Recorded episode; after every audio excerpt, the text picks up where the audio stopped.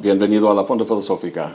Hoy, música, regalos y mi no tan avanzada edad. A pesar de llevar 23 años viviendo en México y hablando este bello idioma, a veces no logro expresarme con precisión. En un video reciente les conté de mi decisión de renunciar mi posición en la universidad y retirarme del mundo académico. Con respecto a la cuestión económica de ya no tener un ingreso fijo, comenté que, y aquí cito textualmente, entre unos ahorros que tengo y una pensión parcial que puedo solicitar al cumplir los 60 años de edad, podré seguir adelante. Muchos me escribieron para expresar su sorpresa de que tuviera 60 años de edad, que no lo aparentaba. Y pensé, no dije que tengo 60 años. Pero al volver a leer lo que escribí, me di cuenta de que es un poco ambiguo, que se presta a dos interpretaciones. Lo que quise decir es que cuando llego a cumplir los 60, podré solicitar una pensión parcial. Actualmente, para que quede muy claro, tengo 54 años de edad, lo cual no dista mucho de los 60, pero por favor que no me envejezcan más de lo necesario. Por otro lado, me sorprendió muchísimo la respuesta a mi solicitud de una nueva canción para la intro. Pensaba que me llegarían unos tres o cuatro propuestas, pero llegaron más de 150. Había muchos músicos profesionales de muy buen nivel que me hicieron de forma muy generosa propuestas muy interesantes. La verdad, me gustaron muchas de ellas, pero la que más me gustó fue de un cuarteto de saxofonistas en Oaxaca, aquí en México me mandaron una pieza musical que llaman un zapateado oaxaqueño. Dejo una liga en la descripción para que la escuchen. La razón por la que dejo la liga en la descripción en vez de ponerlo como la nueva intro es porque tomé la decisión de conservar la canción original. Muchos me escribieron para decirme que no cambiara la música ya que asocian la fonda con esa música. Y pues la verdad tiene su encanto pero me da mucha pena porque tanto se esforzaron para hacerme una propuesta y a fin de cuentas no voy a usar ninguna. Pues con todo corazón quiero agradecer a todos los que regalaron su tiempo para echarme la mano. Debo comentar que también me llegaron correos de varias personas ofreciendo ayuda en cuanto a diseño, desarrollo de sitios web y cosas de ese tipo. E incluso hubo personas que me escribieron diciendo que no eran músicos ni tenían habilidades para la edición de cosas web, pero que querían aportar, querían ayudar. Aunque este mini concurso, por así llamarlo, no diera como resultado una nueva canción de intro, tuvo un resultado mucho más importante para mí. Manifestó muy claramente algo que solo había intuido anteriormente, a saber, la hermosa y amorosa disposición de ustedes de apoyar y participar en este proyecto de la Fonda sin motivo ulterior. Es algo que no se ve mucho en este mundo en que vivimos, donde todo es mercadotecnia y manipulación y cinismo. La sensación de comunidad que las redes sociales nos dan es falsa, es una simulación conjurada con me gusta, con bots y algoritmos que solo aísla a la gente más que nunca. La comunidad que siento aquí en la fonda, en cambio, es genuina, algo muy bello, y me siento muy afortunado estar sentado en esta mesa compartiendo con ustedes estos deliciosos platos filosóficos. Estaba pensando en todo eso al tiempo que estaba investigando las plataformas para recibir donativos. Patreon es el más conocido en este ramo, pero investigándolo bien decidí no usarlo. Entre otras razones, Patreon quita un 5% de comisión mínimo de cada donativo, además del 4% que cobra PayPal para procesarlo. Voy a usar una plataforma que se llama kofi.com. Es sencillo, fácil hacer el donativo y el único cobro es lo de PayPal. Ahorita les enseño la plataforma, pero primero quiero hablar de un detalle importante. Al investigar estas diferentes plataformas, me di cuenta que todas dicen que es muy importante que uno sea muy claro al explicar por qué pide donativos. Dan consejos sobre cómo uno puede venderse al potencial público de donadores. Me quedé pensando en esa frase, pedir donativos, y me hacía ruido. Reflexionando un poco, me di cuenta que no pido donativos. Me di cuenta que la propia frase es una contradicción. Donativo viene del latín donum, que significa regalo. Un donativo es un regalo. Los regalos no se piden, sino que se reciben con agradecimiento. Si yo pidiera donativos, lo que me llegaría no serían regalos, sino pagos o limosnas o algo así, pero no regalos. Mis videos son un donativo de mi parte a ustedes. Obviamente no se venden, pero no por eso sean gratis. Esos términos, incluso el de gratis, son términos comerciales. Si alguien no dona la Fonda Filosófica y ve mis videos de todos modos, no está consumiendo algo gratis, sino que está recibiendo un regalo de mi parte. Algo regalado y algo gratuito son cosas distintas. En inglés se dice, there's no free lunch, que en español sería, no hay almuerzo gratis. Ese dicho viene de los años 30 en los Estados Unidos, cuando bares y restaurantes em, empezaban a dar comida gratis para atraer a gente que ya estaría en los tragos. La comida era muy salada y los tragos tenían que comprarse. Es la misma lógica de cualquier bar que ofrece botanas gratis. El chiste es que no son gratis porque acabas pagando para los tragos. Entonces, si nada es gratis, aquello que se ofrece como gratis está implicado de alguna manera en una relación comercial. Es por eso, de hecho, que no monetizo mi canal. Varios me han dicho que debería hacerlo, pero eso convertiría mis videos en algo gratis. Ahora sabemos que no hay nada gratis, que hay algún gasto de una u otra forma. Y sabemos que ese gasto lo hacen las compañías que promocionan productos en los videos de canales monetizados. Podrías pensar, ¿qué tiene de malo eso? Alguna compañía paga, yo recibo un ingreso para compensar mi trabajo, y el usuario ve los videos gratis, solo con la pequeña molestia de ver unos anuncios. Bueno, los anuncios de hoy en día no son como los que vi en la tele en mi juventud. La palabra para emisión en inglés es broadcast. Broad significa amplio y cast significa arrojar. Entonces, como un sembrador que arroja semillas en su terreno, la estación de tele en aquel entonces arrojaba ampliamente la señal de su emisión, mandando el mismo programa y los mismos comerciales a millones de personas. Pero para la mayoría de esas personas el comercial no tenía el efecto esperado porque simplemente no estaban interesados en ese tipo de producto. Así que era muy ineficiente y muy costoso hacer publicidad de esa manera. Hoy en día en el entorno digital todo eso ha cambiado. Sabemos que Google analiza nuestras búsquedas en línea y Facebook nuestra actividad en su plataforma, los me gusta que damos, etcétera, etcétera. Y así tienen a cada uno de nosotros bastante bien perfilados. Nos conocen mejor que nosotros mismos nos conocemos. Y con esa información pueden dirigir el anuncio indicado a una sola persona con la precisión de un láser. Ahora, todos ya sabemos eso. Lo que a lo mejor no saben es lo siguiente. Hace poco vi un comentario en uno de los últimos videos que hice que decía simplemente like por el algoritmo. El suscriptor dio un like al video y dejó este comentario para ayudar en mi canal.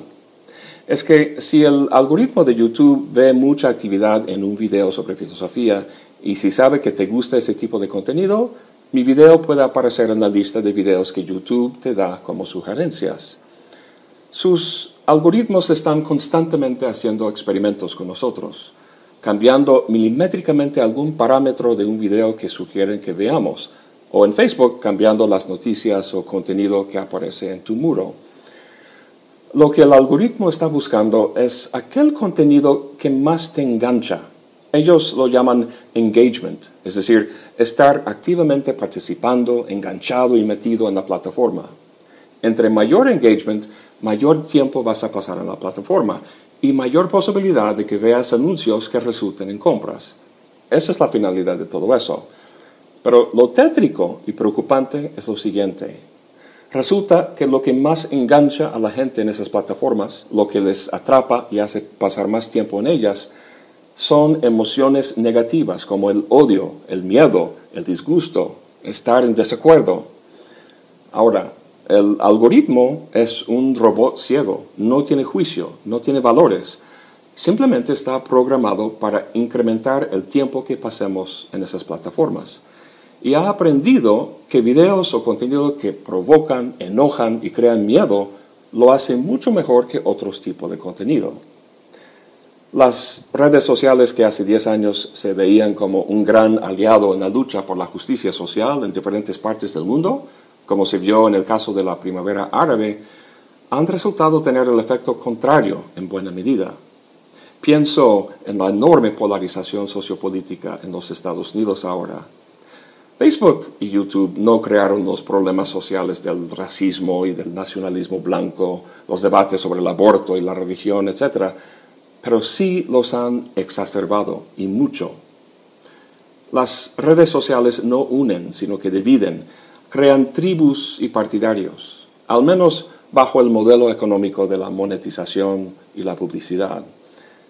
Insisto, las facciones y las diferencias sociales siempre han existido, lo cual es saludable para una sociedad. Lo que no es saludable es un medio de comunicación, ahora dominante, cuyas motivaciones económicas perjudican las posibilidades de diálogo en vez de fomentarlas. Ahora, la gran mayoría de los videos a la fonda son muy tranquilos, no creo que provoquen esas emociones que comenté. En todo caso, simplemente no quiero participar en ese sistema, no quiero contribuir a una dinámica nociva para la salud social. Y es por eso que no monetizo mi canal. Bueno, si fuera totalmente coherente, no tendría mis videos en YouTube, pero empecé mi canal hace 10 años, cuando las redes sociales apenas estaban empezando. Esta dinámica estaba todavía en ciernes y nadie, bueno, muy pocos, se dieron cuenta de lo que venía. Aunque a fin de cuentas creo que es mejor la presencia de canales que divulguen el saber humanístico y científico para hacer un contrapeso a ese lado negativo que he descrito. Ah, y hay otra razón por la que no monetizo mi canal. No quiero sentir la más mínima presión de hacer videos de cierto tipo sobre otro tipo. Por ejemplo, si hago un video sobre Shishek o Byung-Chul Han, que reciben muchas visualizaciones, y veo un notable aumento en lo que YouTube me paga ese mes, entonces baja mucho la probabilidad de que luego haga un par de videos sobre la metafísica de Duns Scoto o algo así. Sé que no van a recibir ni remotamente la cantidad de visualizaciones que Shishek. Y hay otro dato curioso. Mi serie sobre la fenomenología del espíritu tiene 18 videos. El primero ha recibido 195 mil visualizaciones. La segunda parte ha recibido 101 mil visualizaciones. Y va bajando progresivamente hasta el último video que se ha visto solo 17 mil veces. Veo este patrón en todas las series que hago. Si mi criterio básico para hacer un video fuera la cantidad que recibo de YouTube cada mes, eso me haría pensar dos veces en hacer una larga serie. Pues, ¿qué creen?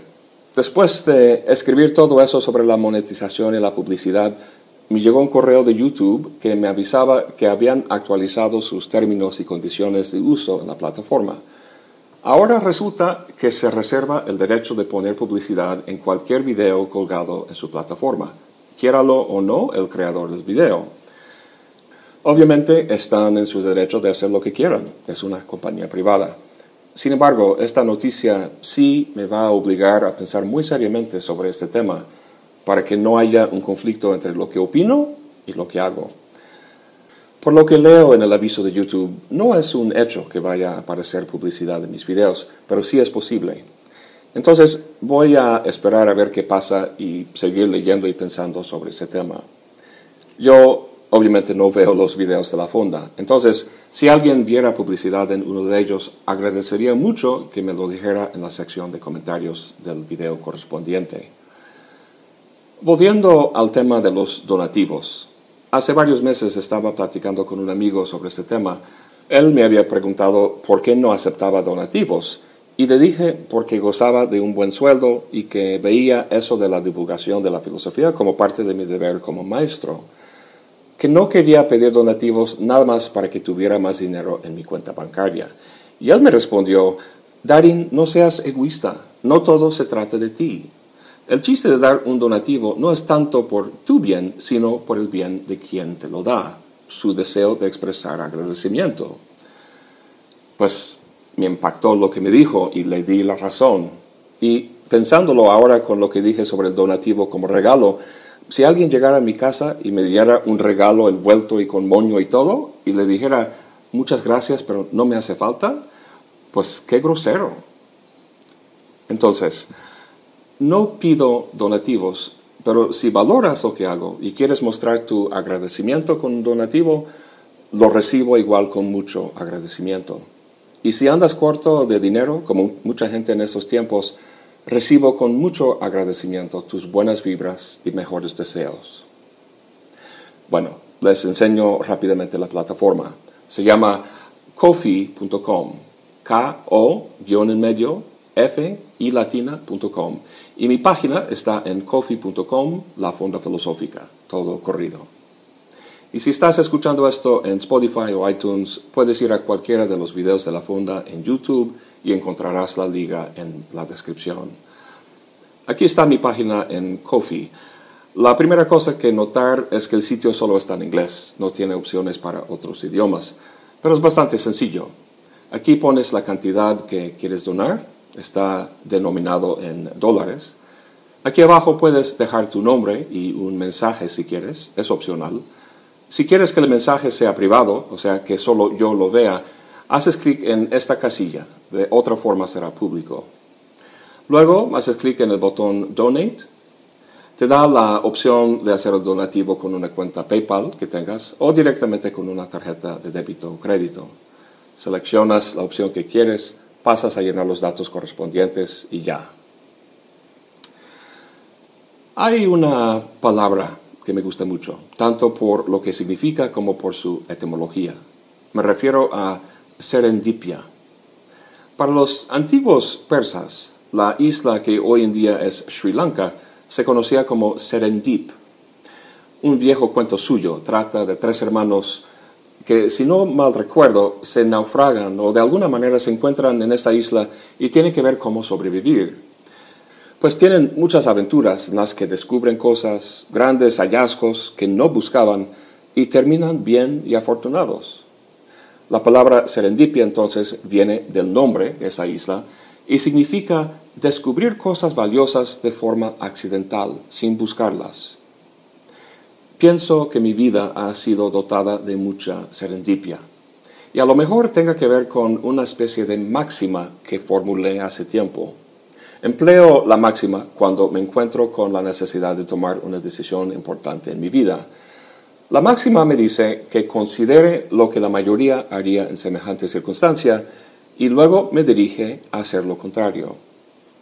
Hace muchos años la empleé cuando decidí dejar del estudio de la medicina para estudiar la filosofía. Mi familia y mis amigos pensaban que estaba loco, que iba a morir de hambre, porque la filosofía no da para vivir.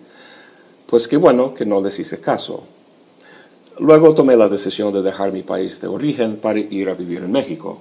Otra vez, mi familia, mis amigos no me entendían. Mi vida con la filosofía aquí en México ha sido una maravilla. Me siento muy afortunado. Mi decisión hace 10 años de empezar a hacer videos sobre filosofía no fue un gran cambio de vida, no implicó un sacrificio de otra cosa, pero aún así ha dado maravillosos frutos que no esperaba. Ha sido una experiencia muy serendípica, si se puede decir. Cuando pienso en los frutos de la fonda, el más importante no son los propios videos, o sea, no lo que haya podido aportar en cuanto a la explicación de ciertas ideas, ni tampoco, y mucho menos, lo que la fonda podría representar económicamente, sino haber tocado y evocado algo muy especial en las personas. Eso lo vi en la enorme respuesta que hubo a mi solicitud de una nueva canción y lo veo en los hermosos comentarios de agradecimiento que muchos dejan en los videos. Muchos entornos en el Internet nos hacen sospechosos y cínicos, pero en esta comunidad de comensales de la fonda encuentra todo lo contrario. Lo que encuentro es un pequeño modelo de una sociedad mejor, y me pregunto, ¿cómo logramos eso? Yo no soy una persona extraordinaria, ni moral, ni intelectualmente, pero precisamente por eso es alentador la experiencia que hemos tenido en la fonda.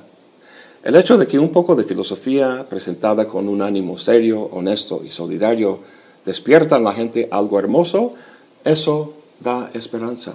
A mí me da esperanza.